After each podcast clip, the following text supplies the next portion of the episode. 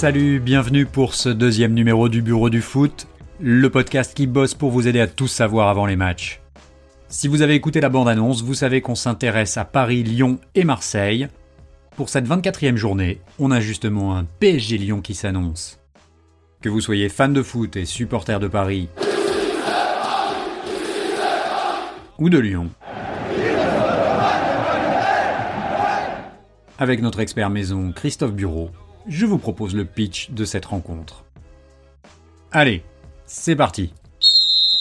Alors Christophe, dans quel état d'esprit est le PSG avant cette rencontre? Eh bien, ça ne peut pas aller mieux pour les Parisiens. À 9 jours du huitième de finale aller de Ligue des Champions, les joueurs de la capitale continuent de survoler le championnat.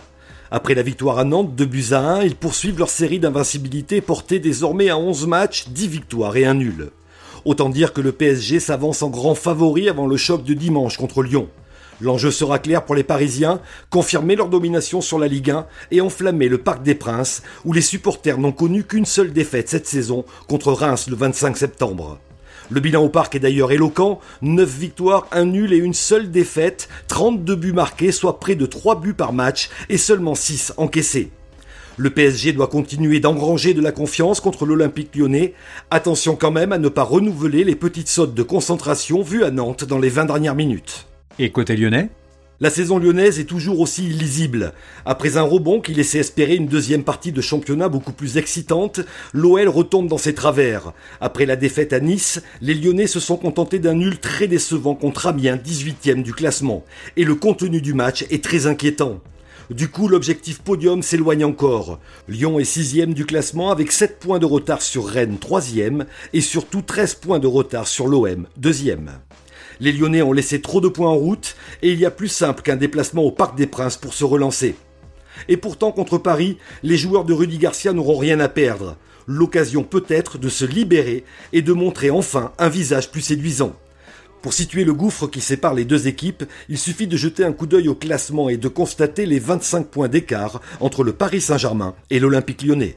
Et au regard de l'historique des confrontations, à quoi peut-on s'attendre? Là encore, le PSG va aborder ce match avec beaucoup de confiance. Depuis le rachat du club par QSI, les Parisiens n'ont jamais connu la défaite contre l'OL au Parc des Princes en championnat. Mieux, en 8 rencontres, Paris a marqué 22 buts et n'en a encaissé que 3 pour 7 victoires et un nul lors de la saison 2014-2015. Le dernier succès lyonnais en terre parisienne en championnat remonte au 28 octobre 2007. Une victoire 3 buts à 2 avec un doublé d'un certain Athème Benarfa, alors lyonnais. Toute compétition confondue, Lyon n'a gagné que 8 fois sur la pelouse parisienne en 44 confrontations pour 25 victoires du PSG et 11 matchs nuls. Ok, on va maintenant faire un zoom sur un joueur de chaque équipe avant ce match. Côté Paris pour commencer, qui retient ton attention? Cette semaine, notre coup de projecteur se porte sur Kaylor Navas. Impossible de ne pas évoquer la prestation du gardien parisien à Nantes et son importance dans les résultats du PSG cette saison. Brillant en fin de match à la Beaujoire, l'ancien gardien du Real Madrid a permis à son équipe d'enchaîner un 20e match consécutif sans défaite, 18 victoires et 2 nuls, toutes compétitions confondues. En 24 matchs sous le maillot parisien, Navas en a terminé 15 sans encaisser de but. Et si le gardien costaricain était le chaînon manquant d'un effectif riche en stars, mais qui dans un passé récent se cherchait encore un dernier rempart fiable et expérimenté. Et du côté de Lyon? La dynamique n'est pas la même pour des Lyonnais qui n'arrivent pas à enchaîner les bons résultats. Thiago Mendes est le symbole de ces difficultés.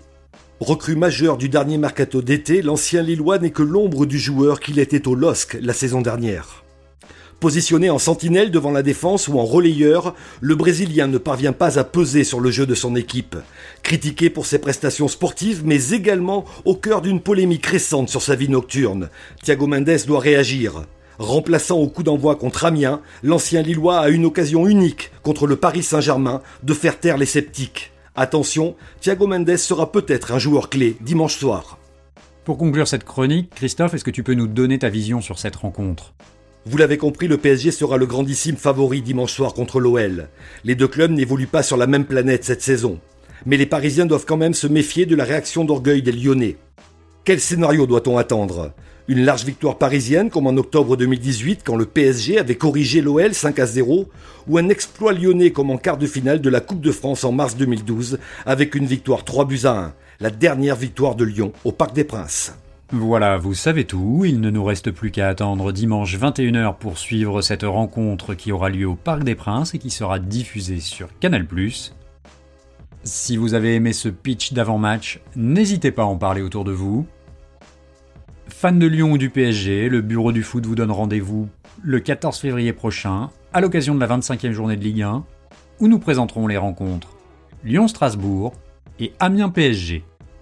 Si vous avez des commentaires ou des réactions sur notre podcast, n'hésitez pas à nous les communiquer sur Twitter ou Instagram, sur notre compte, le bureau du foot. En attendant, excellent week-end et bon match